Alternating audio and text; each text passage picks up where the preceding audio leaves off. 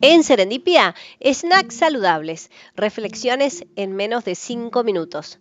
Facundo Manes expresó, sin una buena nutrición ni estímulos afectivos y cognitivos, el cerebro se vuelve débil y vulnerable. ¿Por qué es importante una buena alimentación, cuidados y principalmente afecto en los primeros mil días de vida? Desde la gestación, en el vientre materno y la lactancia se produce el crecimiento más importante del cerebro humano. En este complejo desarrollo es muy importante la genética y la interacción con el entorno. Nuestro cerebro necesita de una buena nutrición, pero también del afecto y acompañamiento de los cuidadores.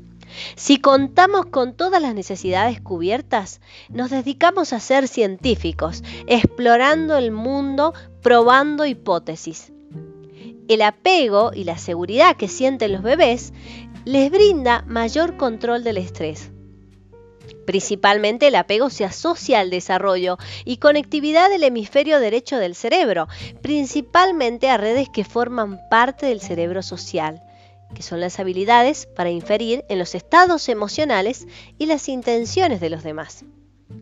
Ya en los dos años florecerán otras habilidades como el lenguaje y la orientación espacial, debido a grandes cambios en la estructura de las neuronas, gracias al aumento de la conectividad del cerebro en general.